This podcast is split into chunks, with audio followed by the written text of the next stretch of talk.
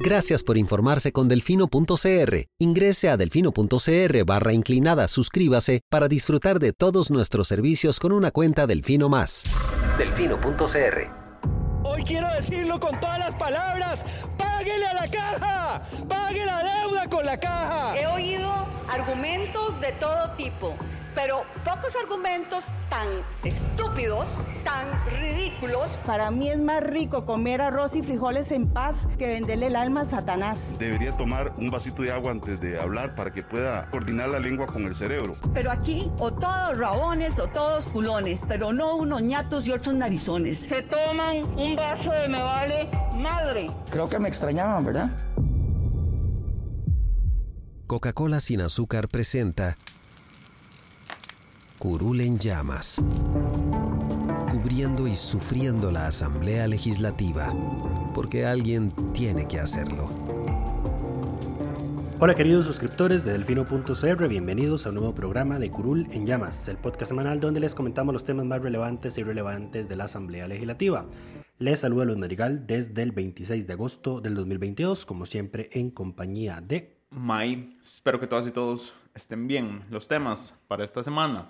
Vamos a hablar de la moción que se aprobó para interpelar a la ministra de Salud en el plenario legislativo, de las reformas constitucionales que tuvieron lectura esta semana, de las nuevas informaciones en relación al financiamiento del Partido Progreso Social Democrático en la, en la pasada campaña electoral, así como de la oposición al proyecto de hidrógeno verde que estaba por ser votado en segundo debate. Correcto. Empezamos entonces. Dale.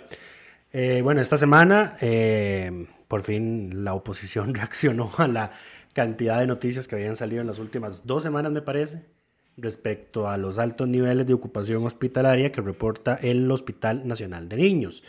Eh, a raíz de eso, y para consultarle a la ministra de Salud sobre otros temas relacionados con la sanidad pública, incluyendo las campañas de vacunación, eh, para niños, la adquisición de vacunas. El levantamiento del decreto de emergencia nacional. Correcto. Todo eso, pues a raíz de todo eso, pues presentaron una moción de interpelación, la primera de este periodo constitucional, la cual fue aprobada por unanimidad. Esta moción de interpelación la, presentó inicialmente, la presentaron inicialmente diputados de oposición a último, mayoría. a último minuto. La diputada Pilar Cisneros, jefa del oficialismo, se apersonó a la mesa del directorio a plasmar su firma en la moción eh, e hizo uso de la palabra en el momento en el que estaba discutiéndose por el fondo para afirmar que aunque a ella no le pidieron la firma, a nadie de Progreso Social Democrático, pues ella se acercó a firmarla porque estaba ansiosa de que la ministra de Salud fuera al plenario a hablar de cómo se manejó la pandemia en el periodo pasado. Tengo una duda antes de entrar por el fondo de forma. ¿Quien presenta una moción puede oponerse a que alguien la firme o todos tienen derecho a firmar si les da la gana? No, todos pueden o sea, si yo, es mi emoción, yo la quiero presentar y no quiero que nadie más la firme, no puedo evitar que nadie más la firme. No. Wow. No, porque si ya la pones en la mesa, ya es... Es pública. Es pública, digamos, sí. pues cualquiera puede, cualquiera puede firmarla. Eh, pero sí, pues eso fue lo que dijo doña Pilar Cisneros, que está ansiosa de que doña Jocelyn pueda llegar al plenario a hablar de cómo se manejó la pandemia en el periodo pasado, lo que supone un problema de contenido de la moción. Correcto, porque no se puede referir al... a temas que no, por los que no fue convocada y nadie le está pidiendo explicaciones sobre lo que, la forma en la que se manejó la pandemia en el periodo pasado. Correcto, pero estoy seguro de que van a tratar de... Em, que por ahí vaya la, la procesión. Ah, pues, eh, le van a dar 20 minutos para que haga una exposición inicial, doña Jocelyn, y luego van a tener un debate arreglado con preguntas para ella. Estoy seguro que en esos 20 minutos pues va a tirar bastante tierra sobre los Pilar le va a poner la alfombra para que tire también. Ah, pero por supuesto. En, el tiempo del oficialismo. Ahora, recordemos que estos debates arreglados se dividen en los tiempos según los tamaños de las fracciones. Correcto. Entonces, Liberación tendrá más tiempo. La segunda en tamaño es Progreso. el Progreso Social Democrático tendrá aproximadamente la mitad de lo que tiene Liberación. Después la unidad tiene parecido y luego los otros tres tienen una tercera parte de lo que tiene Liberación, más o menos. Correcto.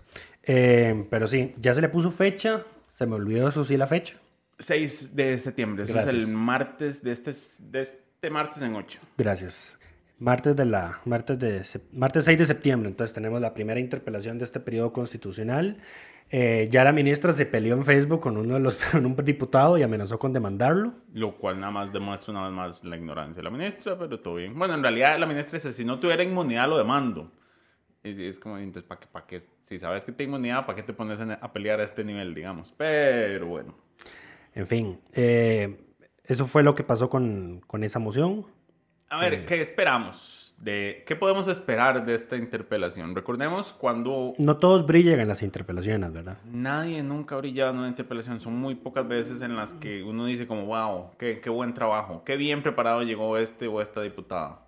No, eso no suele pasar. Usualmente lo que suele suceder en las interpelaciones es que el ministro hace su descargo y después los diputados hacen una, su propio discurso con un par de preguntas que no dejan que el, que el ministro responda porque se, haga, se agotan el tiempo en su propio discurso. Sí, y dicen, me lo responde por escrito. Exacto, entonces se vuelve un show porque se vuelve un show. Ahora, siendo que eh, dudo que Progreso Social Democrático vaya a hacer preguntas que no sean en función de, de la narrativa que quieran posicionar, eh, uno esperaría que ahí pueda contestar, digamos. Correcto. Eh, pero bueno, veremos cómo se desempeñan los diputados en esta primera interpelación eh, y va a estar interesante si ocurre algún intercambio entre don Dani Vargas, que fue el que se peleó con la ministra en Facebook. Pero veremos. Recordemos que cuando el ministro de Salud le tocó ir a, hablar sobre la pandemia al plenario. ¿Qué desastre fue eso? fue un desastre y tuvo su, incómodo intercambio con Drago Dolanescu. Eh, y con Eric Rodríguez y con Jonathan Prendas. Correcto. Ahora, no, fue con, no fue con Dragos, fue con. Fue con Eric, no, fue con. Fue con Walter fue Muñoz. Con Walter Muñoz, cierto. Tiene, toda la razón. Yo no recuerdo, de hecho, que Dragos Dolanescu hubiese hecho la palabra en esa interpelación. No recuerdo en este momento. Pero sí, fueron, fueron Walter, Jonathan Prendas y Eric Rodríguez. Ahora, algo interesante es que en, ese, en esa ocasión, me parece que doña Silvia Hernández, la presidenta, en ese momento, hizo un cambio en la metodología porque le otorgaba tiempo al, al ministro para que respondiera. Si no me equivoco. O sea, no era solo que en el tiempo de la fracción se, que se agotaba, sino que el, para cada pregunta el ministro, por cada fracción el ministro tenía dos o cinco minutos para responderles. Algo que esperaremos se retome en esta ocasión, pero quién sabe si va a pasar. Si es que van a querer dejarlo hablar o que lo que quieren es que vaya a escuchar. Podría ser porque ahora son menos fracciones, digamos. En teoría una interpelación debería durar menos, entonces podrían aprovechar más el tiempo de fracciones para hacer preguntas.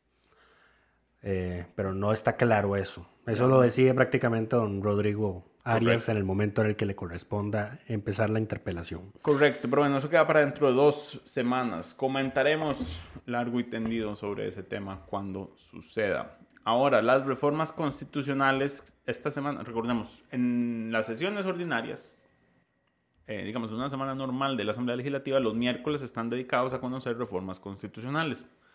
Las reformas constitucionales llevan un proceso más extenso que cualquier otro proyecto que incluye sus que tienen que ser leídas tres veces en plenarios legislativos en días distintos, o sea, en, sesiones distintas, antes de que se vote, si van a ir, si se va a crear una comisión que las estudie y dictamine y que después ese dictamen tiene que ser votado en dos ocasiones. Las reformas constitucionales, en resumen, tienen un trámite de admisibilidad. Correcto, que no tienen los proyectos de ley ordinarios. Em, que por cierto, este trámite de admisibilidad me parece sumamente inútil. En general, todo el proceso de análisis de reforma constitucional, a como lo tenemos, me parece que es eh, engorrosamente inútil. Es posible. O sea, tardar tres semanas en poder revisar la votación de si pasa a estudio o no, me parece una tontera. Eh, mantendría, eso sí. A ver, yo lo dejaría en una lectura y la votación de admisibilidad. Eh, para que haya el suficiente tiempo para que todos puedan, eh, ¿cómo, decirlo? Para que todos puedan estar enterados del texto, dejaría que una reforma que se presenta hoy no pueda conocerse hasta la, hasta la siguiente semana. Yo dejaría una lectura y la votación hasta la semana siguiente. Me parece. Nunca en la misma sesión. Pero bueno, más allá de lo que decíamos que sea eh, lo que es, es lo que tenemos. Y bueno, este miércoles se le dio lectura a varias reformas que estaban pendientes. De entrada puedo decir, pueden archivar la mayoría porque no sirven para nada. Em, y lo que están haciendo es perdiendo tiempo con expedientes que deben ser archivados. Pero bueno, ¿qué es lo que quieren eliminar? Bueno, hay una, el, el expediente 21.571, que me parece una propuesta de José María Villalta. Correcto. Y lo que busca es que se elimine la inmunidad de miembros de los supremos poderes para que sean investigados por delitos de corrupción. A mí esto me parece una inutilidad porque el, la inmunidad de los miembros solo sucede en el ejercicio de sus cargos. En el momento en que lo dejan ya la pierden y pasan a, a trámite ordinario. Y sí creo que necesitan por lo menos ese nivel de protección, pues con el nivel de denuncias que reciben en este momento, eh, falsas en su mayoría, to- de todos los sectores, digamos, Descabelladas. algunas descabelladas, con esto sería peor. Porque dice, se le puede dar trámite sin mayor. Mire, yo tengo un temor similar y es como que nos argentini- argentinicemos. Esa palabra no existe. No. Que nos vaya a pasar lo que pasa en Argentina. Y con el Judicialización de la judicia- política. ya, que aquí ya la tenemos, ya la tenemos pero no al nivel que, por ejemplo, ocurre en Argentina. Es que, No, a ver, en, en Argentina los jueces eh, y los fiscales son abiertamente políticos. De, tienen una, una posición política definida y en base a eso es que eh, hacen sus investigaciones o hacen aperturas de juicio o emiten órdenes de captura. Eh, entonces por ahí, digamos, tengo ese temor. Eh, ahora, de la, sobre la constitucionalidad, también tengo dudas, dado que este tema de la inmunidad, digamos, que recordemos que no es inmunidad absoluta, se, se llama en realidad fuero de improcedibilidad penal. Correcto. Eh, tengo, no tengo una Una duda. vez que dejan el cargo, que es lo que digo yo. Si, No. si lo tuvieron una Sí. vez que deja el cargo, yo digo, tiene todo el sentido esta reforma, pero ahorita no, es puro. El, el tema que tengo la duda también es la posición de la sala respecto a que una reforma constitucional no puede eliminar o reducir Derechos derechos, que ya que, la consignó la. Constitución en su redacción original. Es lo que se denomina las normas pétreas. El constituyente derivado no puede reducir derechos, solo puede ampliar los derechos que el constituyente, eh, ¿cómo se llama? Primario, Originario. originario, eh, otorgó. Correcto. Exacto. Por eso es que... eh, la reelección presidencial la reelección. es inconstitu- fue incons- declarada inconstitucional. Correcto. Entonces sí tengo esa duda, pero bueno. Tesis eh, que no existen en otros países, por ejemplo en Estados Unidos, lo vimos recientemente, la Corte Suprema de Justi- de Justicia puede echar para atrás cualquier decisión, incluyendo si otorgó derechos. em, sí. Eh, Y aquí nada impide que pase también, digamos. La sala puede cambiar su criterio en cualquier momento. Sí, porque, la sala a ver, solo está vinculada a su propio Porque, el te- criterio. a ver, no es que la constitución diga que la, la, sala no está vinculada ni siquiera a su propio criterio. la, la, la, la constitución política no es que diga que... que eh, esto es así, esto fue interpretación. Esto la una sala. interpretación de la sala, correcto. Correcto. Entonces, así, así como es una interpretación, pues así puede, puede reformarse. Por eso en algunas cosas es muy importante meterle, perdón, a la constitución eh, algunos pronunciamientos de la sala que son, digamos, relativamente relevantes. Por ejemplo, el, vo- el voto de la sala que prohíbe en materia, eh, referéndums en materia de derechos humanos de, de poblaciones minoritarias. Eh, creo que había un proyecto de doña Sandra Pisk en ese sentido para incorporar esa, esa prohibición en la constitución. Eso se debería incorporar en la Constitución para que no pase lo que pasó en Estados Unidos con el tema de aborto, justamente. Porque Correcto. una vez incorporado, ya la sala no puede echar para atrás. Así es. Eh, aunque quisiera. Aunque, bueno, la sala técnicamente podría eventualmente decir que esa reforma, esa reforma constitucional de incluir eso fue inconstitucional, que fue lo que hizo con, con eh, la reforma para prohibir la reelección. Pero es un poco más complejo. Sí. Em, en fin, el otro, hay otros dos proyectos que se leyeron eh, que son, que buscan delegar lo que son las eh, donaciones de terreno, básicamente. Donaciones, autorizaciones, segregaciones. Todas esas votaciones que hace la Todos los chayotes, aunque no le gusta a May que yo use ese término. Ajá, delegarlo en las... Hay uno que es para delegarlo en las plenas. Y otro es para que del todo no tenga que ir a la asamblea. Correcto. Yo, Que ese es el que me gusta. yo lo que diría es que lo que tiene que hacer el Estado, primero que nada, es dejar de donar cosas. Pues es que se lo donen entre ellos, May. Eso no tiene ningún sentido, pero entonces... Ese es el, ese es el problema. Es pero que eso es lo ridículo de todos lo estos donan a entidades proyectos. privadas a veces. Ah, pero muy, Entonces, mu- son muy poco la cantidad. La reforma habría ser únicamente... Y en su mayoría lo donan a la iglesia católica. Bueno, a las temporalidades. Estoy, estoy en contra de eso también. Em, que pague la iglesia sus, sus pecados, dijo. Tax the Em, church. Exacto. No, no. eh, yo estaría de acuerdo con esa reforma siempre y cuando sea solo entre entidades públicas. Y que para que sea una donación a cualquier entidad privada tenga que ir a la Asamblea Legislativa. Pero bueno. Y la tercera reforma. So, eh, hay uno, para, para no, no, no dejarlos así al aire, hay uno que como May explicó, lo, que pretende es que eh, si esa, esa pretensión de donación o segregación, la autorización, eh, perdón, tiene el visto bueno del Consejo Municipal respectivo o de la Junta Directiva de la institución autónoma que va a hacer la donación, pues el proyecto automáticamente se delega en una comisión con potestad legislativa plena, uno de los, uno de los tres mini plenarios de 19 diputados que tiene la Asamblea. Eh, si no lo tiene, se necesitan entonces, eh, el proyecto sí tendría que verse en el plenario. Lo otro es que si se quiere abocar, entiéndase, sacarlo del mini plenario y verlo en plenario, se necesitaría mayoría calificada. Y lo otro es que no se necesite mayoría calificada para aprobar estos proyectos. Porque por algún motivo requiere mayoría calificada. De- Era para evitar que un solo partido de gobierno empezara a usar esto como em, favoritismos, favores políticos. pero el igual. otro lo que, lo que hace es que A ver, cuando no, son yo creo que eso no lo impide. Simplemente lo que hace ahora en tiempos de multipartidismo es que, que todos los partidos ahora hacen más favores. Bueno, y te voy a decir, yo esta semana archivé proyectos que ya se les había vencido el plazo cuatrienal y la mayoría de los que se archivaban eran de este tipo de, de autorizaciones. o sea, ahorita alguien lo revive. Es probable. Pero bueno, el otro lo que hace es, en el caso de las municipalidades, que si son terrenos municipales, ellas mismas puedan hacer Ajá. el... el Sí, eso es para, digamos, ampliarles, reconocerles un poquito más la autonomía constitucional que en teoría tienen. Deberían quitárselas también, pero bueno. Eh, el otro proyecto, y es el más nefasto de todos, fue uno presentado, por supuesto, por quien más que Eric Rodríguez Steller, que lo que busca es que la elección y reelección de magistrados, propietarios y suplentes requiera siempre eh, Mayoría mayoría, calificada. calificada y no como ahora que son reelectos Automáticamente. automáticamente a menos de que haya oposición. Correcto. Hemos hablado largo y tendido de por qué esto es una pésima idea para la independencia judicial. y Entonces no vamos a volver a repetirlo, no simplemente a esperamos que... eh, No voy a repetirlo porque además hay un proyecto, ya una reforma constitucional más avanzada en este tema. Correcto. eh, que, que discutiremos cuando llegue, si es que llega a, a, a votación. Es que en teoría esto se vuelven a ver la siguiente semana para seguir las lecturas Sí, o las votaciones. lecturas. Los otros están ahí dictaminados ya. Sí, ya, yo no- sí, esperando a ver qué pasa. Pero Entonces, bueno, francamente, no entiendo por qué están tramitando este si yo te ya dije el que otro. era un desperdicio de tiempo. La asamblea Eh. desperdiciando tiempo.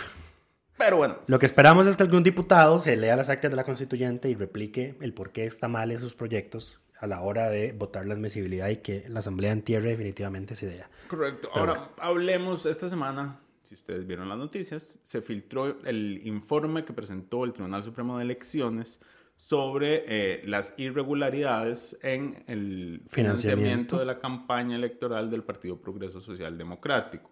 Esto fue tema nuevamente en la Asamblea Legislativa porque una vez que se conoció el informe, por supuesto, el FAR reclamó. eh, Aquí hay que devolvernos un poquito, y es que, digamos, al inicio del cuatrienio, el Frente Amplio planteó una moción en plenario para crear una comisión especial investigadora de campañas políticas en general, de todos los no, partidos. Exacto, no específico para este, sino en general. El, entonces, el, el Frente Amplio, en, en su jefatura de fracción, Jonathan Acuña. eh, les recordó a, a las y los diputados y además les recordó que ellos se comprometieron a que esos temas iba a tratar en la, en la, en la Comisión de Ingreso y Gasto, eh, que fue el, el- lo que dij- dijo todo el mundo, es que tenemos demasiadas comisiones, eso puede, ser, puede ir a ingreso y gasto y demás, bla, bla, bla. Y, y bueno, Jonathan les recordó que hasta el momento esa comisión ha hecho cero audiencias sobre este tema y lo tiene básicamente en el congelador. Entonces, bueno, el informe les cayó muy bien para recordar que ellos han pedido que se, que se revise el tema para todas, para la campaña en general, digamos, y para hacer propuestas de reforma al, al proceso de financiamiento general. ¿Ya mencionaste lo de ingreso y gasto? Sí. Ok. Y- Que no han hecho ni una sola audiencia. Ya. Exacto. Y, y bueno, en esta ocasión, la vez pasada el, el- el Frente estuvo solo en este tema. Solo dos diputados oportunistas votaron a favor, que Wow. fueron Gilbert Jiménez y Francisco Nicolás, si no me equivoco. quienes saben que cuando su voto es inútil se posicionan donde es más políticamente correcto estar.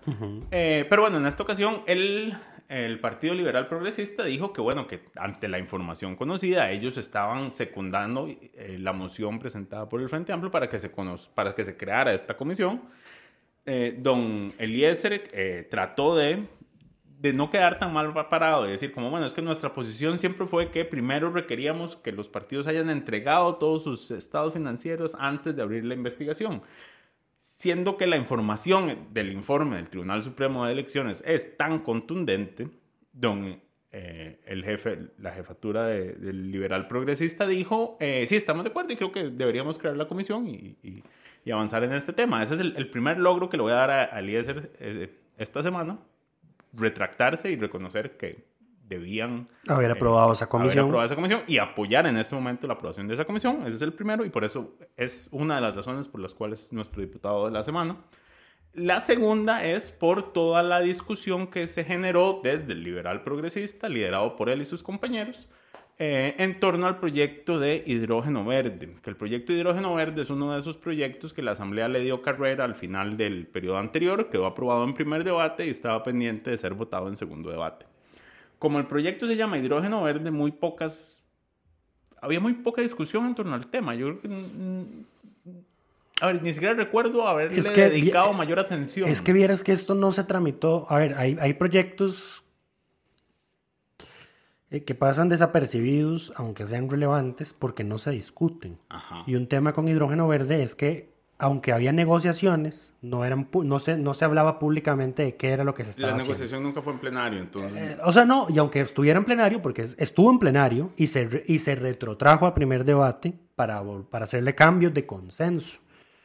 El tema es que, a ver, nunca se habló mucha cosa de cuál era el fin del proyecto. Además- Nadie que era detractor habló en contra porque no había detractores, porque el día que se votó en primer debate por segunda vez, ver. se votó por unanimidad. Recordemos, recordemos.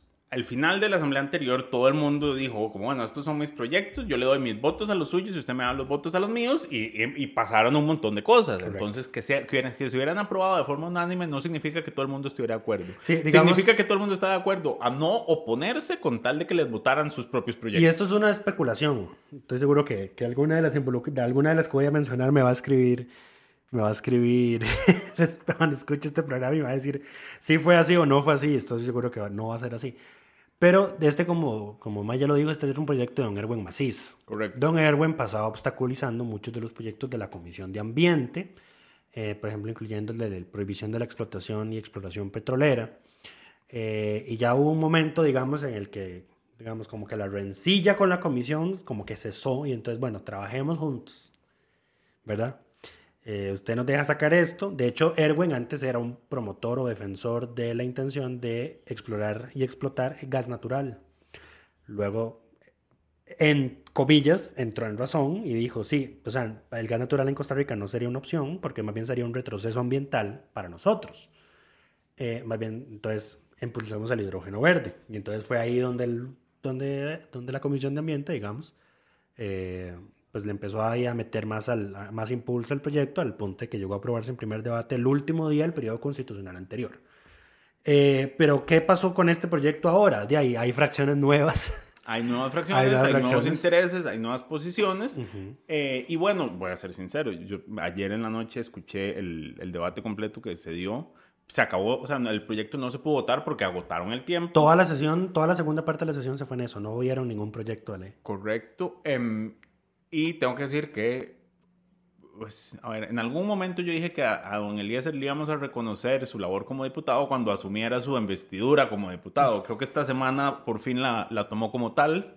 eh, su primera semana completa como tal, digamos, eh, en diversos temas. Primero con control político y segundo con, eh, con este proyecto.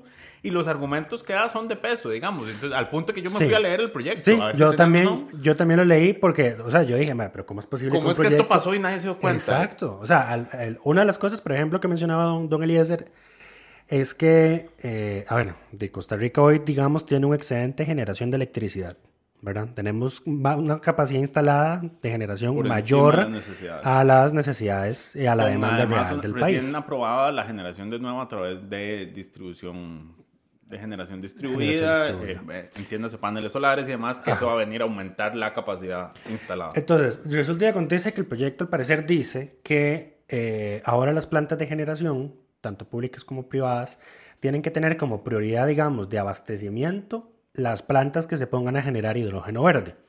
¿Qué supone esto? Digamos que si hoy el ICE, digamos que tiene el monopolio de administración de la electricidad, porque el ICE tiene contratos con privados, pero esos contratos con privados son para que le vendan al ICE y no pueden hacer nada más con esa plata, eh, con esa energía, perdón. Eh, pues entonces ya la, prioridad del ICE no va a ser abaste- abastecer casas de habitación, comercios, industrias comunes y corrientes como las que tenemos, hospitales, sino que la prioridad número uno, después de que, por ejemplo, tengamos un apagón, va a ser encender las plantas de generación de hidrógeno verde. Entonces uno dice como, "Mae, ¿qué carajos? Y lo otro que también mencionó es que en Setena hay un artículo que supuestamente dice que Setena tiene que darle prioridad a los proyectos de generación. De exacto, por encima de, cualquier cosa que ahí haciendo Entonces decía don Eliezer, y resulta y acontece que la próxima Intel está pidiendo, está haciendo los trámites en Setena para poder iniciar operaciones en el país, pero y no puede, ya Va a quedar detrás de todo. Queda detrás, exacto. Lo otro que señalaban era, bueno, digamos, algo que yo, yo cuando veía el debate decía como Ok, tiene que haber algo aquí porque se oponían al, a las exoneraciones. Y cuando uno ve a un liberal oponiéndose a exoneraciones... Ay, es, que hay, es que hay algo que, de verdad pesta. Exacto. um, y bueno, no hay revés. Y bueno, claro, hay, hay un montón de empresas, empresas públicas metidas en, en el tema. Uh -huh. Eh, que es ahí, por supuesto, de donde nace la oposición, porque es como vamos a traer a, a la SPCH, por ejemplo, que se ponga a hacer hidrógeno, hidrógeno eh, verde y va a tener prioridad y, y va a estar exonerada esa su actividad por 15 años. Y él decía, como es que usted es el Estado asumiendo el riesgo de un negocio. De un negocio que debería asumir y, el... De un negocio de alta incertidumbre donde el sector privado debería ser quien asume ese negocio. Lo otro es que también el monto para acceder a las exoneraciones es mínimo 150 mil dólares de mínimo lo que habría que, que invertir. Entonces ellos dicen, como estos son grandes capitales, que ya hay intereses generados. Don Eliezer decía, este proyecto tiene nombres y apellidos. Nunca dijo los nombres y apellidos, que es lo único que, que le puedo reclamar de, su, de, sus intervenciones, pero bueno, y levantó la voz. Y lo otro que dijo fue como, bueno, yo sé que, es, que ustedes tienen los votos, refiriéndose a liberación, la, liberación y, la unidad, y, y no necesariamente esto lo va a definir el Frente Amplio y Nueva República. Sí, porque la unidad, de hecho, sí mandó, de hecho, la unidad, Don Eliezer dijo un sector de la unidad. Pero la unidad mandó este viernes, que estamos grabando, un comunicado de prensa ahora en la mañana diciendo que van a apoyar el proyecto. Sí, pero la unidad dice, voy a apoyar el proyecto y no llegan los cuatro a votar. O sea, pues, su apoyo vale la mitad de lo que es su fracción. Qué, qué, qué compleja, que es la, las fracciones de la unidad son demasiado complicadas. Eso pasa por el municipal, porque la unidad es la personificación en la política de la municipalización de la política. Wow, nunca, la, nunca lo había visto desde ese punto Liberación de vista. va por el mismo camino, digamos. Eh, hacia allá se dirige. Ish. Pero bueno. Eh, doña Montserrat Ruiz trató de defender el proyecto sin mayores argumentos, tengo que ser sincero, más allá de que hidrógeno verde es bueno. Eh, y el país necesita esto, pero no le entró a los argumentos de fondo que expresaron desde el liberal progresista. Sí, lo, lo otro, lo otro que a ver, el proyecto tiene esta serie de autorizaciones a un montón de instituciones públicas para que investiguen, desarrollen, desarrollen gasten. Correcto. Y, y, lo, y, lo que, y, un, y un argumento central de lo que decía el liberal progresista es que, es que vea, dice gasten.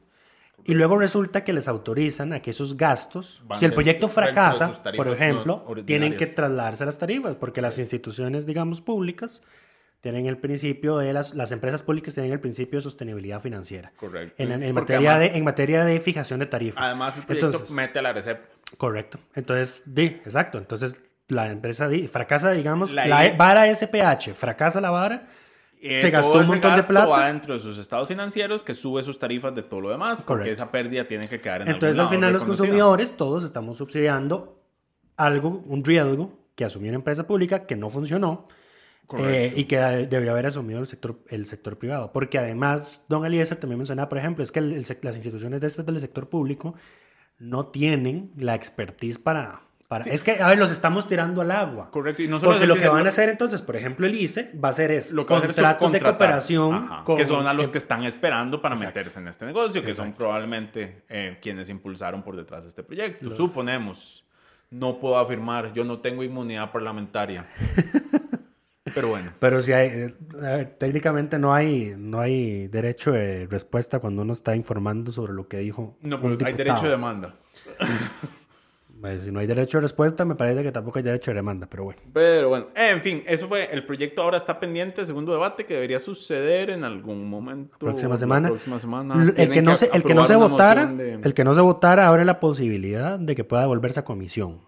Ahora, este proyecto ya había sido retrotraído. No se puede sí. retrotraer de nuevo, siempre se puede retrotraer. No, es que la, la, retrotracción y la devolución a comisión son procedimientos distintos. Ah, Uno okay. es el 148 bis y otro es el 154. Pero este proyecto se, re, se retrotrajo a primer debate o se devolvió a comisión? Se retrotrajo. Entonces okay, todavía queda la, la opción abierta es devolverlo a comisión. Ahora, el liberal progresista, don, eh, el, el, jefe de fracción, dijo eh, que ellos presentaron sugerencias al proyecto, a, a las fracciones interesadas, y que, y que no fueron rechazadas y no los escucharon.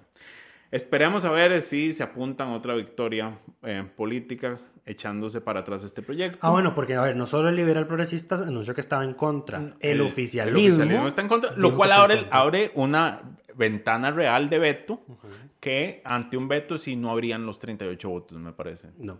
Sí, porque, eh, por ejemplo, varios, varios diputados oficialistas hablaron, pero lo que decían en síntesis era replicar el argumento de que esto es un proyecto con nombres y apellidos, es que el Estado asuma un riesgo que debería asumir el sector privado con su propia plata eh, y por ende nosotros no vamos a apoyar esto. Y de hecho el PLP al final le tira así como un hint al, al Partido Que Progreso vete, que, que se vete. si se aprueba le vamos a pedir directamente al presidente que lo vete. Correcto. Ahora, de nuevo, esto, Entonces los, aquí es donde Liberación me parece que tiene que echar para atrás. los votos de la Nueva República y, Y el Frente Amplio. del Frente Amplio van a ser los que definan si el proyecto pasa o no pasa. Pero yo creo que yo creo que al final no, no va a ser no va a ser relevante si, si pasa.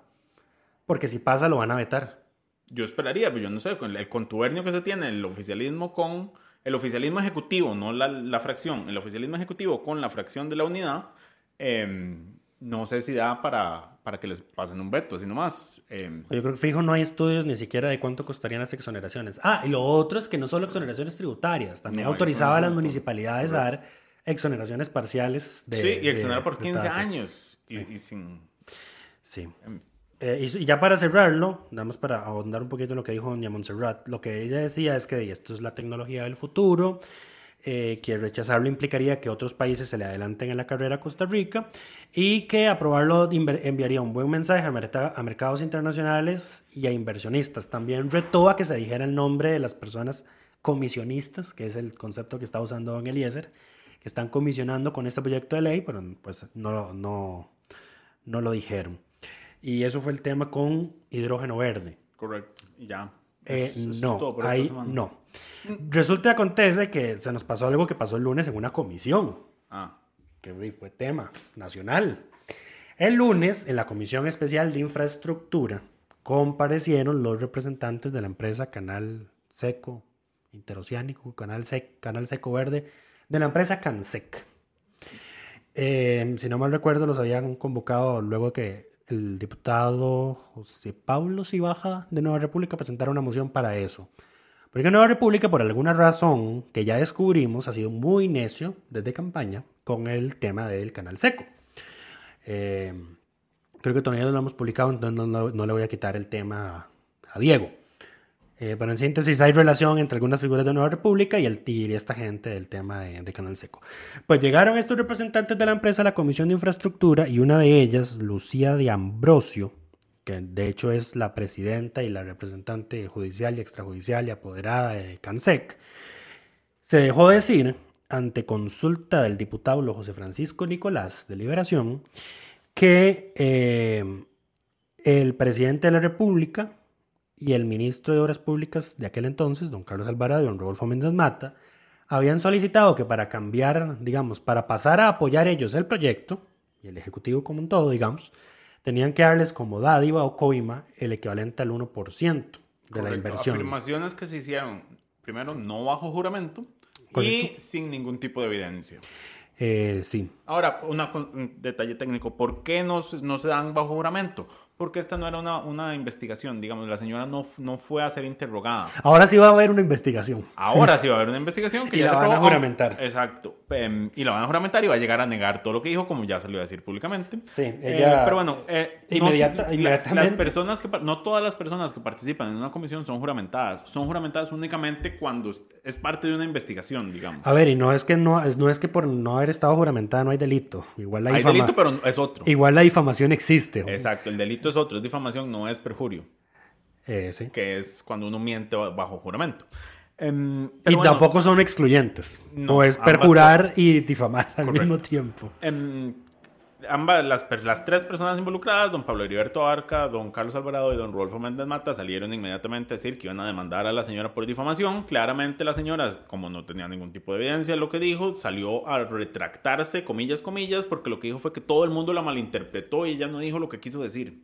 Que dijo, a pesar de que hay grabaciones expresas de qué fue lo que dijo. Qué raro, siempre somos los medios los que tergiversamos Ella- a pesar de que sean transcripciones literales. Correcto, ella lo que dice es que ella dijo que un intermediario, un alto ejecutivo llegó y nunca dijo el nombre de ese intermediario. Eh, y bueno, y se disculpó con todo el Porque mundo. estoy seguro que si lo dice también le va a caer otra demanda. Correcto. Don- Eh, se re- don- aunque se retractó, don, Pablo sí dijo que iba. No, había- no lo había demanda. presentado, pero dijo que pausaba entonces su intención de, de querellarla por Rodolfo dijo difamación. que le iba a seguir con la demanda. El presidente, no, el, El presidente presidente dijo que lo iba a valorar, pero el expresidente dijo que lo iba a valorar. Sí, a ver, ¿por qué? Porque para los que no saben, para los que no saben, cuando uno es acusado de difamación, La no, disculpa a ver, esto, vale como a ver, esto no lo sé porque yo haya sido acusado alguna vez de difamación, lo sé porque así es el procedimiento legal y como a ver, en las clases de periodismo llevamos el régimen legal de los medios y una de las cosas que nos enseñan es esas. Es esto. En difamación, eh, tenés la opción de que al inicio del juicio penal por difamación, porque es un delito penal, te, te- tenés la oportunidad de retractarte. Correcto. Entonces, si te retractas, la fase penal concluye. Y entonces lo que civil. queda es exactamente el tema civil por una indemnización. Entonces, aunque se haya retractado, eso no le impide a los tres afectados en este caso Pedir una, pedir una indemnización. compensación Correcto. eventu- eventualmente. Entonces, así es como funciona el tema de, de la, de las retractaciones en la difamación. Correcto. Le- lo limpia la responsabilidad penal, no lo limpia la responsabilidad civil que continuaría en las vías judiciales. Pero bueno, em, ahora sí, creo que eso fue todo por esta semana. ¿Estás seguro? Estoy completamente seguro de que fue todo por esta semana. Ah, bueno, y lo peor es que, a ver, hablamos del tema de financiamiento de campañas, pero no mencionamos de la noticia de última hora que apareció mientras, o momentos antes de que grabáramos, de que se filtró un audio atribuible al vicepresidente de la República, don Stefan Brunner. Sí, Stefan Brunner, sí, Stefan Brunner. Eh, dirigido al parecer al entonces candidato presidencial Rodrigo Chávez, en el que le comenta el absoluto desorden y pelea de cacicazgos que había en el Partido Progreso Social Democrático por el manejo de platas. Entonces, si con lo del informe del Tribunal Supremo de Elecciones eh, estaban ya dos partidos impulsando de nuevo la creación de la comisión, creo que la aparición de este audio, porque la Nación... Ahora, lo que yo veo, lo que veo suceder, lo que va a pasar es lo siguiente: van a presentar una moción para que se investigue específicamente al Partido Progreso Social Democrático. Y el que va a oficialismo que- va a presentar que una va, moción. que va a ser apoyada por eh, Liberación Nacional, la Unidad Social Cristiana y Nueva República. La, la moción del Frente Amplio va a quedar ahí durmiendo el sueño de los justos. Y eh, el oficialismo va a presentar, va a apoyar la, la del Frente Amplio probablemente para que se, para que se investigue investiguen todos, todos. pero no le dan los votos para llegar porque esos, esos, el oficialismo, el Frente Amplio y el PLP, que ya dijo que estaba de acuerdo, son nada más 22 votos. Em, entonces probablemente vamos a tener una nueva comisión investigadora de em, un partido político de específico. un partido político específico, que La esto ya pasó justamente con el partido de gobierno la, la vez Sí. pasada, que también llegó a absolutamente ninguna conclusión. En fin. Eh, May no quiere que hable más del tema. Se repite. Estoy plenamente seguro que la próxima semana nos va a tocar hablar del tema porque este va a ser tema en la Asamblea Legislativa la semana que viene. Nada más para mencionar, mm, teníamos dudas de la veracidad. No, yo no tengo el- no de la veracidad, digamos. Inicialmente teníamos dudas de la veracidad. Ah, ok. Lo que pasó es que el día antes de que se filtrara el audio, el vicepresidente salió en la conferencia de prensa de Consejo de Gobierno hablando. Y la voz es la y misma. uno, la voz no solo la misma, sino que también tiene las mismas muletillas y se equivoca en las mismas palabras al, al- al pronunciarlas. Entonces, número uno. Y lo otro es que la Nación ya habló con uno de los involucrados en el audio. Una de las personas aludidas en el audio, Y- don Bernal Jiménez, financista, antiguo financista del PLN, mayor financista del PPC, del Progreso Social Democrático, la anterior campaña. Ajá. Y, lo, y la, lo que le dice don Bernal a la Nación es que sí, él hizo aportes al partido y él quería que figuraran como donaciones. A ver, confirma hechos que aparecen en el audio, lo cual indirectamente confirma, Confirma la veracidad del audio. Correcto. Entonces, eh, veremos qué va a ocurrir en las próximas... Porque esto es, un- esto es una bomba, honestamente. Hay que darle tiempo. Esto es una bomba. Entonces, veremos cómo evoluciona en las próximas horas. Seguro para el momento en el que ustedes estén escuchando ya habrá más información al respecto. Estoy seguro que para cuando escuchen esto ya todos habrán oído los 21 minutos de audio. Y si no, los habrán leído las transcripciones que seguramente aparecerán. Pero bueno, esto fue todo por esta corta. No fue corta porque todos los días hubo sesión, pero estuvo cortita de temas. Eh, pero muchas gracias por acompañarnos y nos escuchamos el próximo viernes. Eso sí, bajo la advertencia de que el jueves de la próxima semana no hay sesión. Correcto. Puede ser que grabemos jueves. Lo dudo mucho. Esperamos que todas y todos estén bien. Coca-Cola sin azúcar presentó Curul en llamas, cubriendo y sufriendo la Asamblea Legislativa, porque alguien tiene que hacerlo.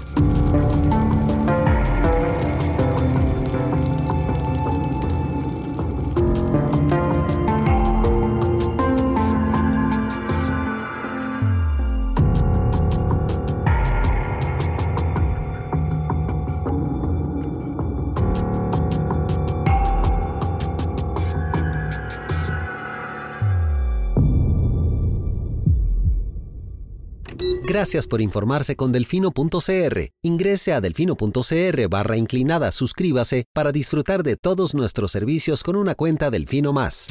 Delfino.cr